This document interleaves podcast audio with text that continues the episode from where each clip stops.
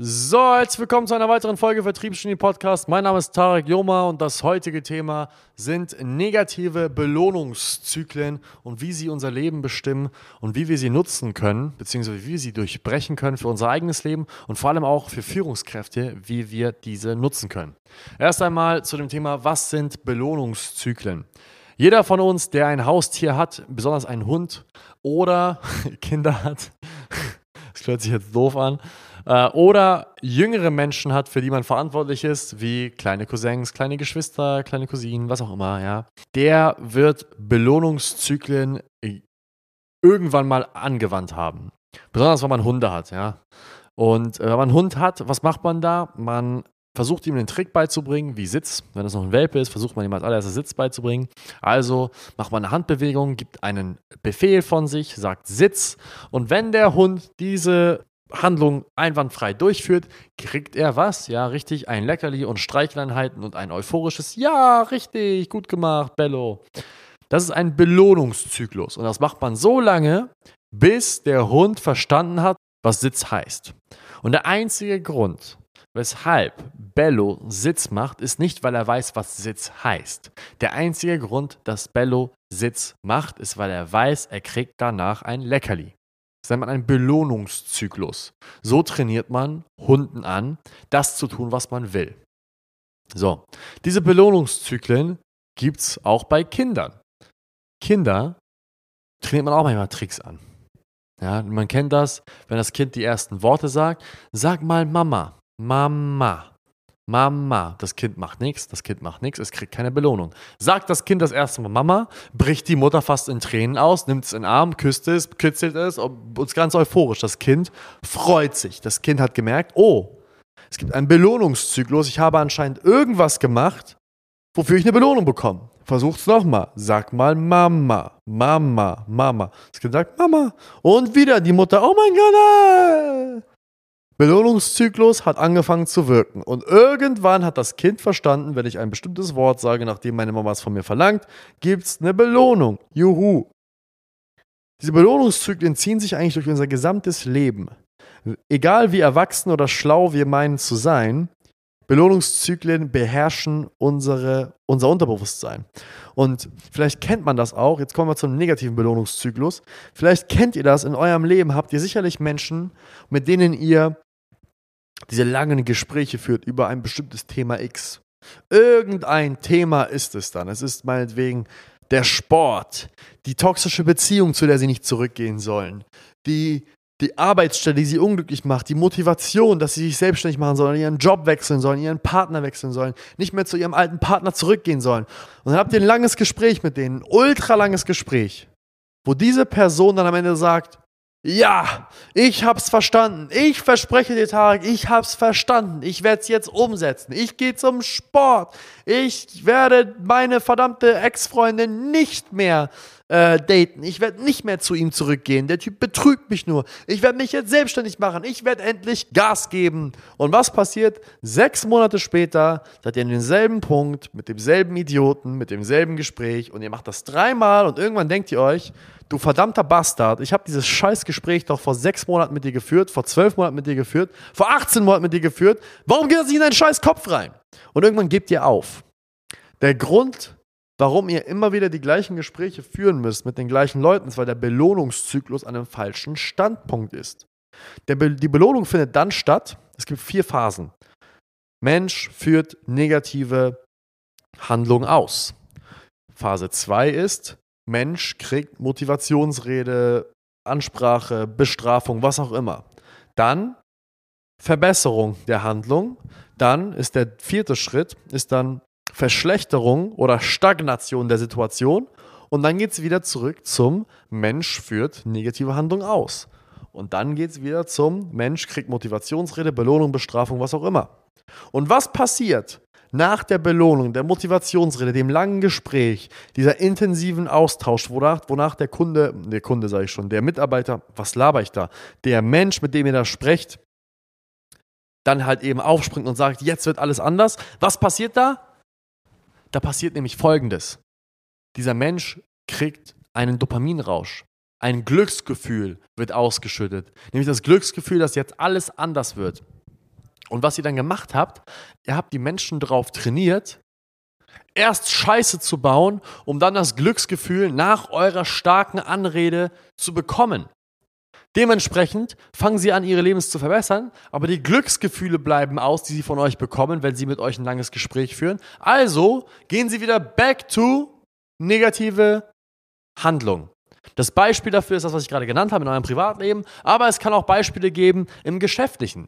Wenn ihr in einer Führungsposition seid, wo ihr für Menschen verantwortlich seid, dann kann es sein, dass ihr den folgenden Fehler macht. Ihr fokussiert euch primär auf eure Low-Performer. Das heißt, ihr habt ein Team aus fünf Personen. Die eine Person ist klasse, sie macht den ganzen Tag ihre Arbeit, das ist super. Und dann habt ihr halt drei Gurken und eine mittelmäßige. Und ihr beschäftigt euch den ganzen Tag damit, wie eure drei Gurken auch so gut performen können wie eure High-Performer. Das ist absolut falsch. Warum ist das falsch? Weil eure drei Gurken Aufmerksamkeit von euch bekommen. Und Aufmerksamkeit vom Chef kann als Belohnung gewertet werden. Ich gebe euch ein Beispiel.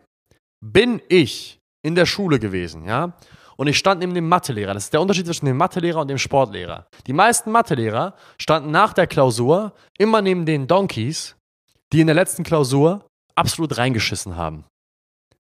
Haben dich dann angeschaut. Na, Tarek, was ist die Lösung für diese, für diese, von dieser Aufgabe?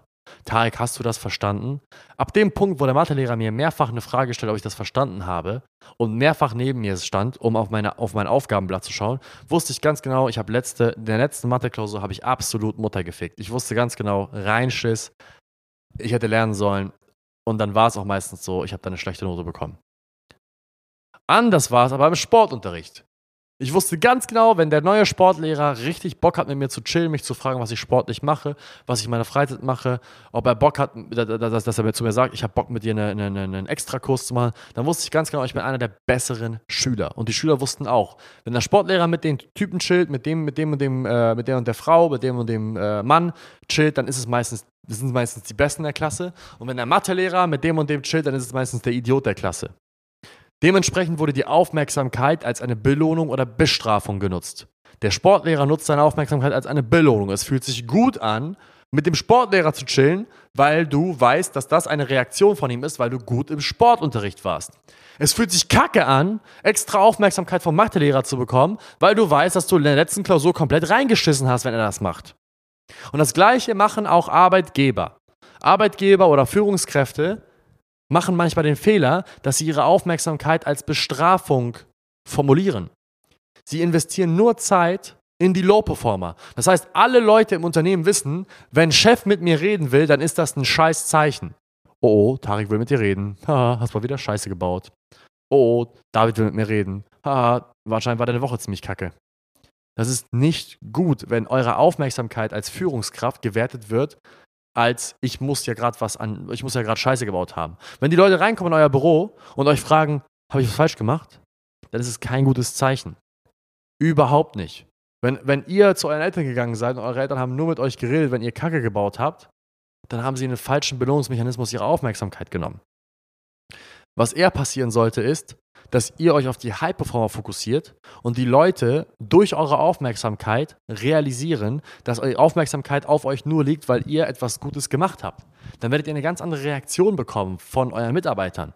Eure Mitarbeiter werden zu euch ins Büro gerufen und wissen, gleich gibt es Lob. Sie wurden nur ins Büro gerufen, weil ihr etwas ausrichten wollt, was sie großartig gemacht haben. Ihr wollt nur mit denen essen gehen oder eins zu eins Zeit mit denen verbringen, weil sie wissen, okay, mein Chef geht nur mit mir essen, wenn ich was Großartiges gemacht habe. Das heißt, versucht auch da diese positive Assoziation mit Aufmerksamkeit zu kreieren. Und es ist genau das Gleiche mit diesem Belohnungssystem. Ist das Belohnungssystem negativ, beziehungsweise wird die Belohnung gegeben an der falschen Stelle, dann wird man negatives Verhalten fördern. Gibt man die Belohnung, nachdem etwas gut gemacht worden ist, fördert man gutes Verhalten.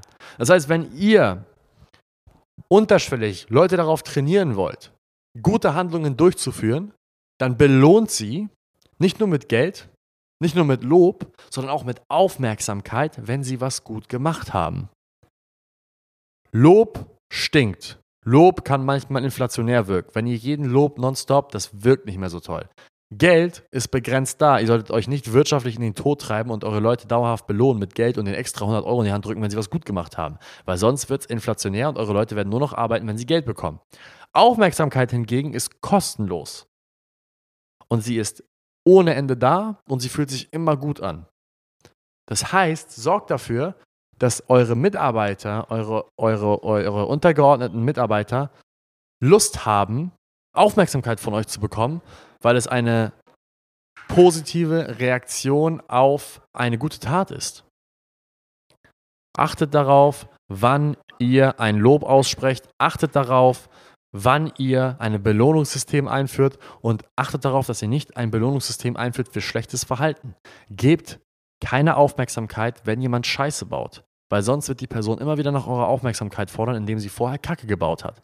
Das ist auch der Mechanismus, den Kinder ausüben, wenn sie zu Hause keine Aufmerksamkeit bekommen. Was machen sie dann? Sie bauen Scheiße in der Schule. Weil wenn sie Scheiße in der Schule bauen, ist das die einzige Art und Weise, wie ihre Eltern anfangen mit ihnen zu sprechen. Ein Kind, welches zu Hause 0,0 Aufmerksamkeit von Papa und Mama bekommt, wird auf irgendeine Art und Weise danach dürsten.